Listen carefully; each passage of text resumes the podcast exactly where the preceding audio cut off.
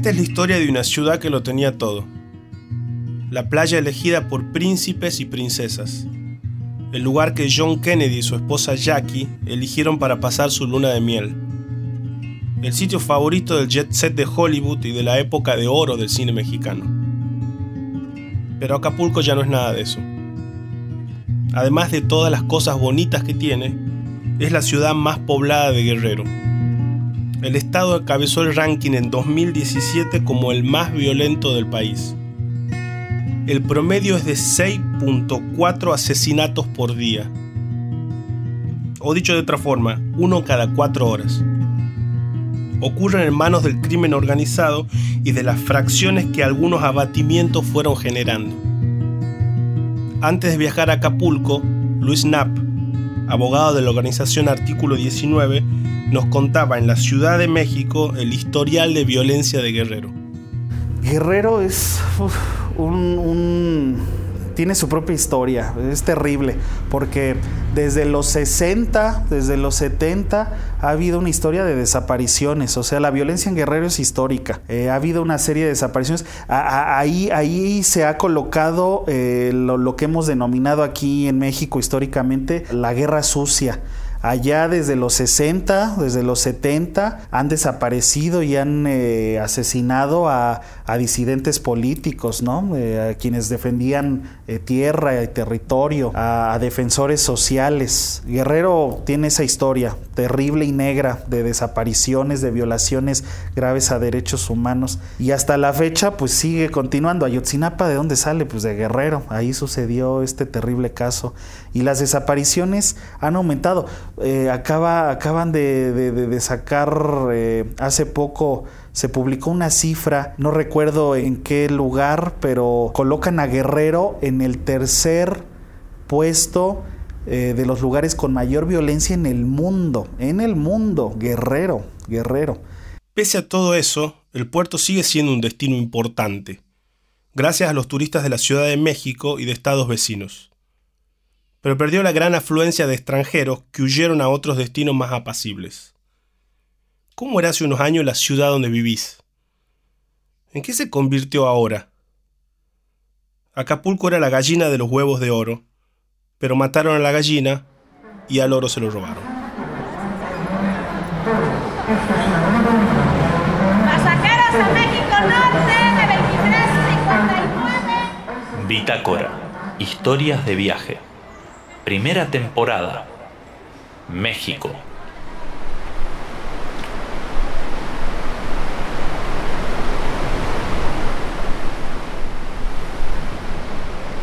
Se está tan bien en la quebrada, la brisa es suave, la mirada se pierde en los acantilados y más allá en el Pacífico. Mirar el mar es siempre algo hipnótico y brinda un placer primitivo, como sentarse al frente de un fuego. Desde 1934, la quebrada es famosa por el espectáculo de sus clavadistas, que son todo un orgullo y un símbolo de este lugar. Esta gente sí que es valiente. El peligro de su actividad radica en que deben calcular el momento exacto en que la ola sube el nivel del mar. Ahí deben saltar. Un mal cálculo sería la muerte segura el cuerpo estallaría contra las rocas del fondo que están a poca profundidad cuando la marea baja. Si tu salto no es prolijo, las lesiones... Comúnmente son estallamiento de tímpanos, luxaciones de clavículas, em, quebraduras de brazos, este, eso, y ya con el tiempo tiene sus secuelas en clavadiza de la quebrada, en la columna vertebral y sus oídos de tanto caer la presión del agua y la presión del aire, te va afectando, ¿no? Él es Ismael Vázquez García, presidente de la Asociación de Clavadistas de la Quebrada. Lleva 28 años practicando este deporte espectáculo, que suele transmitirse de padres a hijos. Él y otros 30 socios viven de los 40 pesos mexicanos que pagan los turistas para verlo. Eso es más o menos 2 dólares. Además, destina los fondos al seguro social, mantenimiento de las instalaciones y, por supuesto, pagar los impuestos. Dan show para los turistas a lo largo del día. pero su rutina es mucho más que eso. Para dar un buen espectáculo a la gente, para que la gente se vaya contenta, para que la gente diga, wow, ahora en la actualidad los clavadistas de la quebrada hacen maromas, piruetas, la antorcha humana, entonces todo eso es promoción para, para nosotros y para Acapulco. Esa es la buena promoción para Acapulco.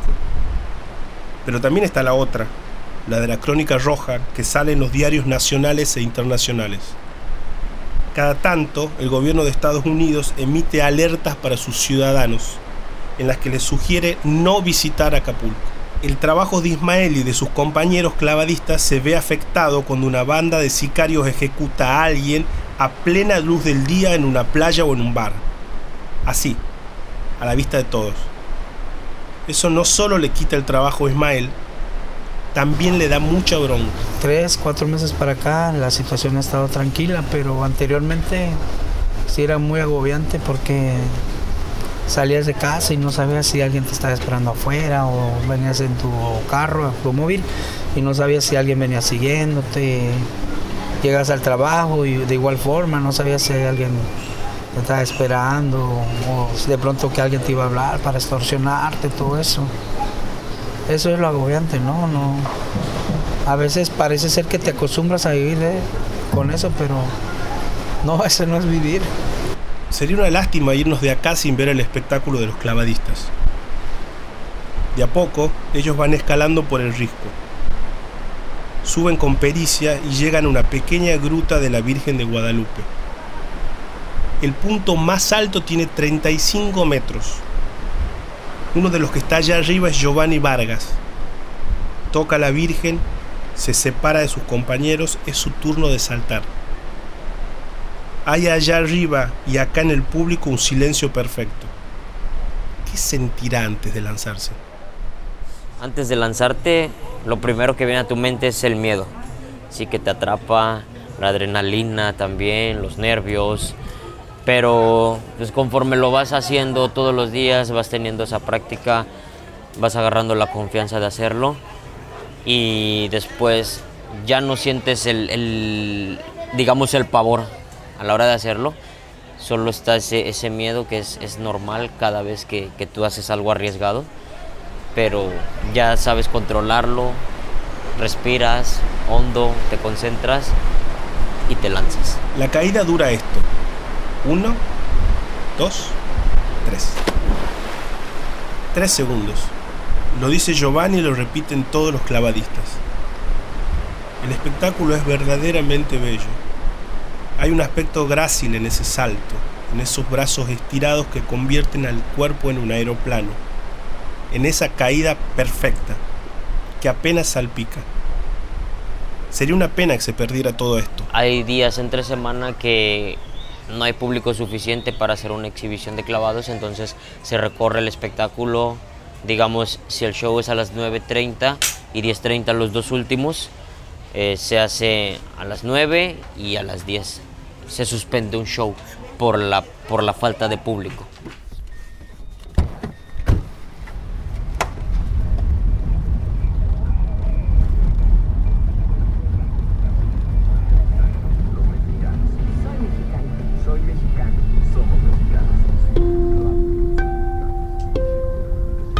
Cuando termina el show de los clavadistas, volvemos al centro de la ciudad.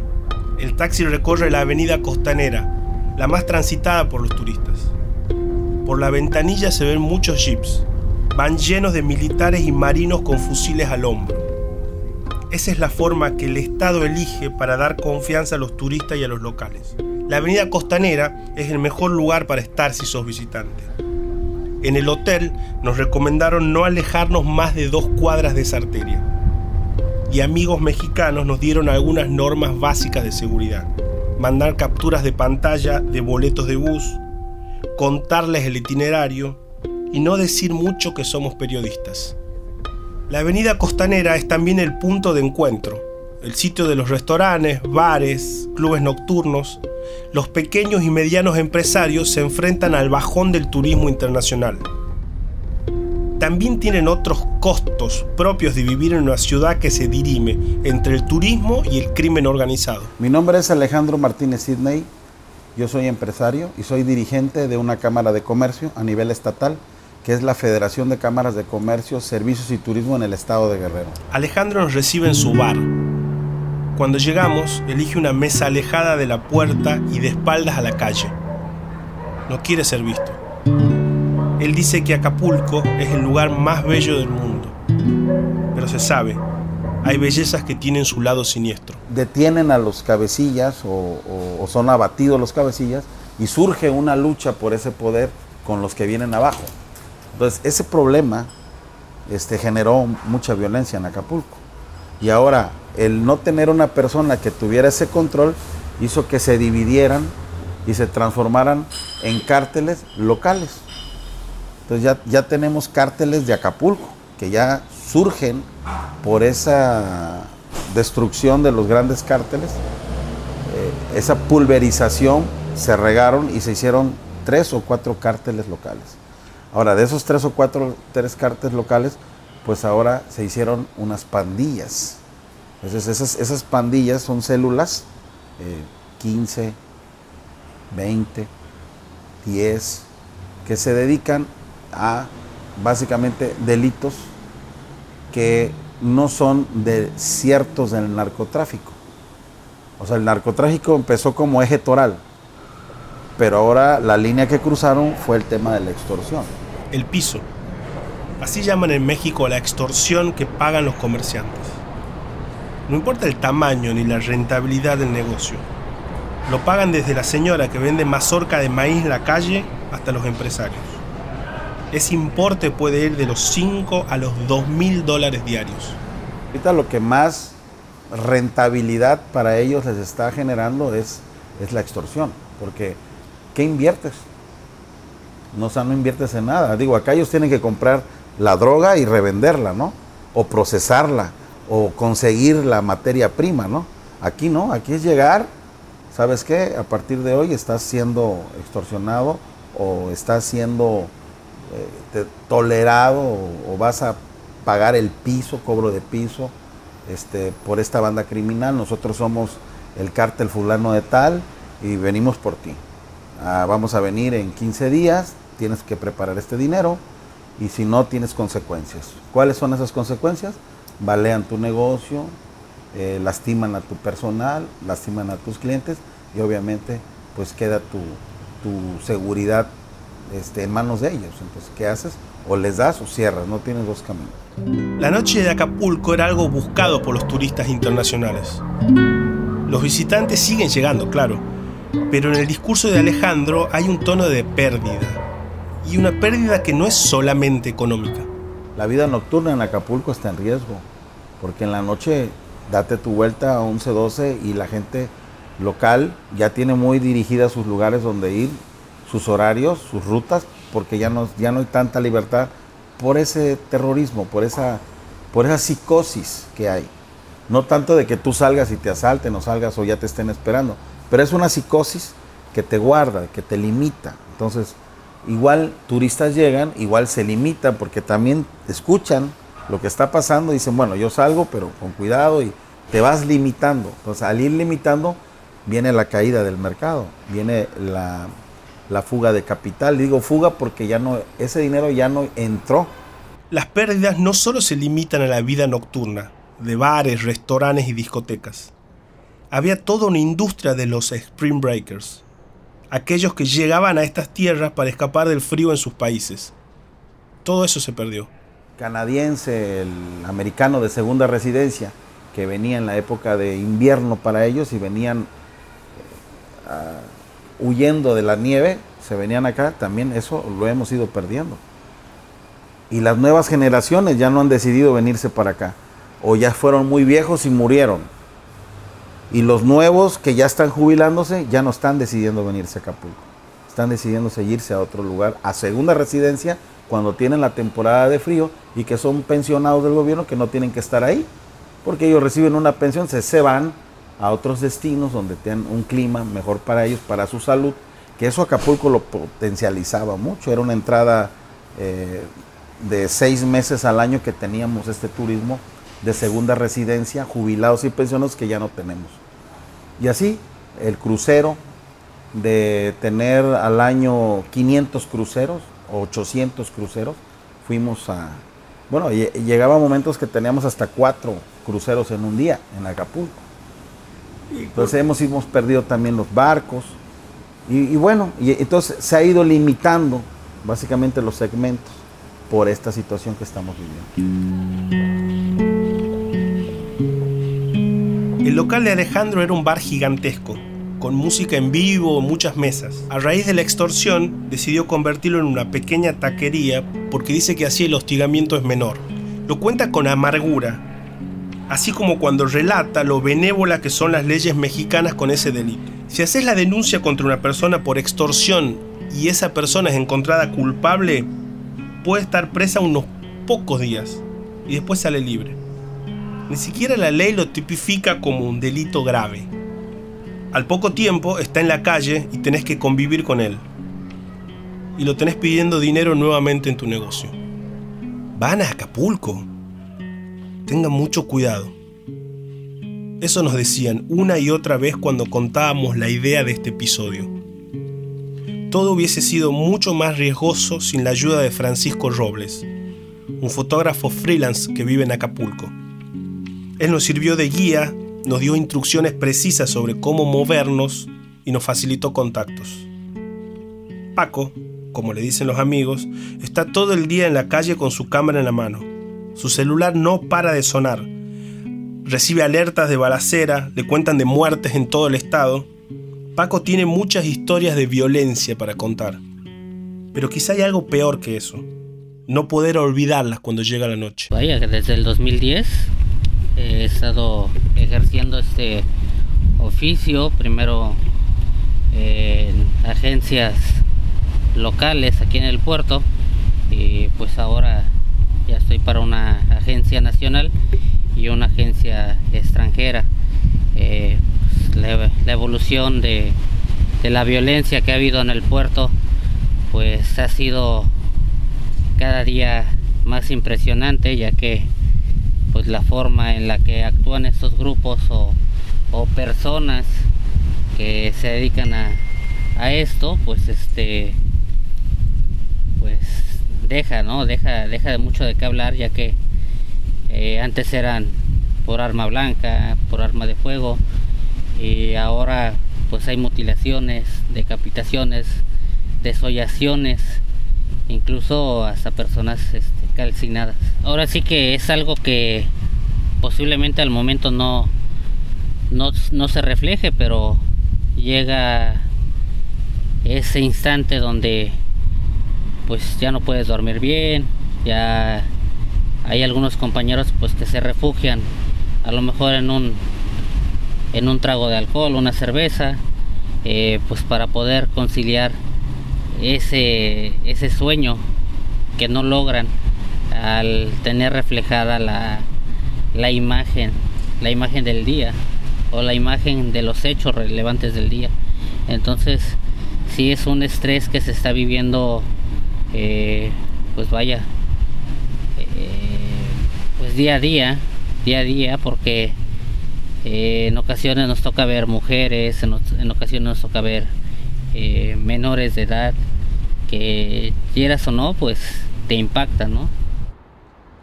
La historia de Acapulco es una historia de derrotas.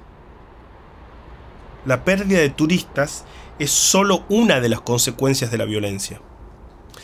La guerra contra el narcotráfico comenzó en el 2006.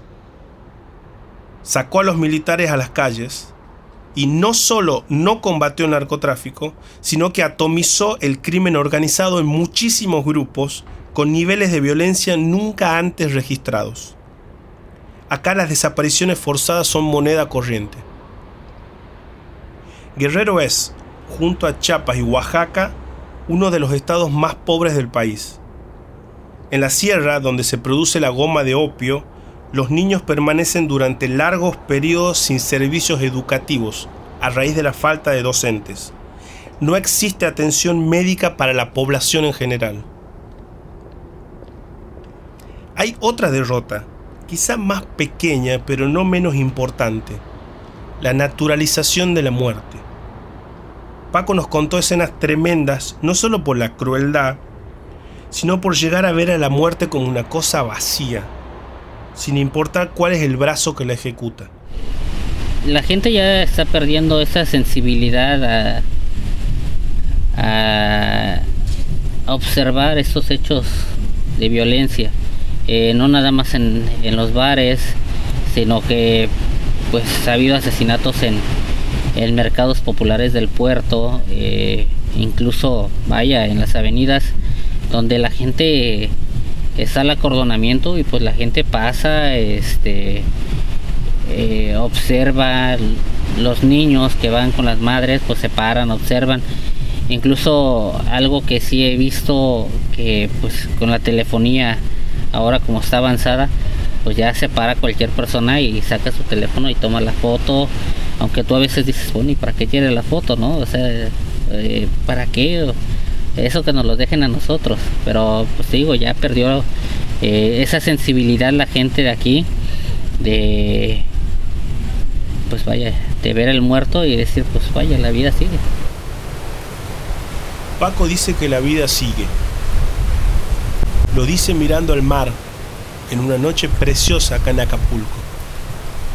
Cuando apagamos el grabador, el ruido de las olas se convierte por un momento en una parte del silencio.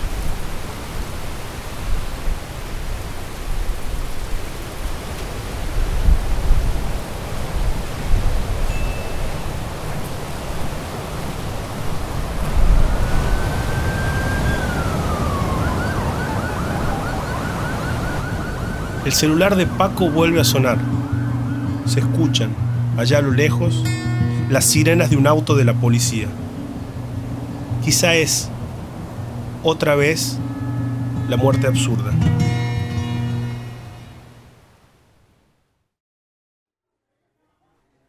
Hacemos Bitácora, Diego Gemio, producción periodística, guion y narración. Marco Tonizo, Universo Sonoro. Andrés Sarta, edición. Agradecemos a Omar Morales por las sugerencias de bandas emergentes mexicanas. Él es productor del muy buen podcast Ruleta Rusa. Pueden escucharlo en asícomosuena.mx y seguirlo en su cuenta de Twitter arroba Omar LN Morales. En el próximo capítulo de Bitácora.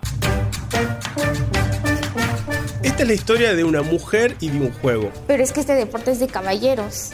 No pueden jugar niños. Si estamos en este punto y no pasa nada, tenemos que hacer algo para que los niños se incorporen. Hagamos esto. A veces las ideas más descaballadas son las que funcionan. Por ejemplo, si otros, yo voy a otros países y les empiezo a explicar, a lo mejor sería muy famoso el deporte como el fútbol, el básquetbol.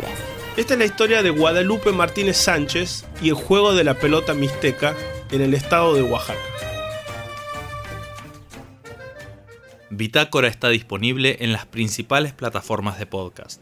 Pueden ver fotos y videos del viaje que hicimos por México en nuestro Instagram, arroba Bitácora Podcast. Bitácora fue el ganador del concurso Call for Pitches, organizados por El Confidencial, Wanda y The City University of New York en 2017. Somos parte de Conda, la comunidad de podcast independientes en español. ¿Qué va a hacer, amigo? ¿Va a hacer hay tacos, quesadillas, guaraches, gorditas? ¿Qué vamos a dar? Pásale, va, pásale.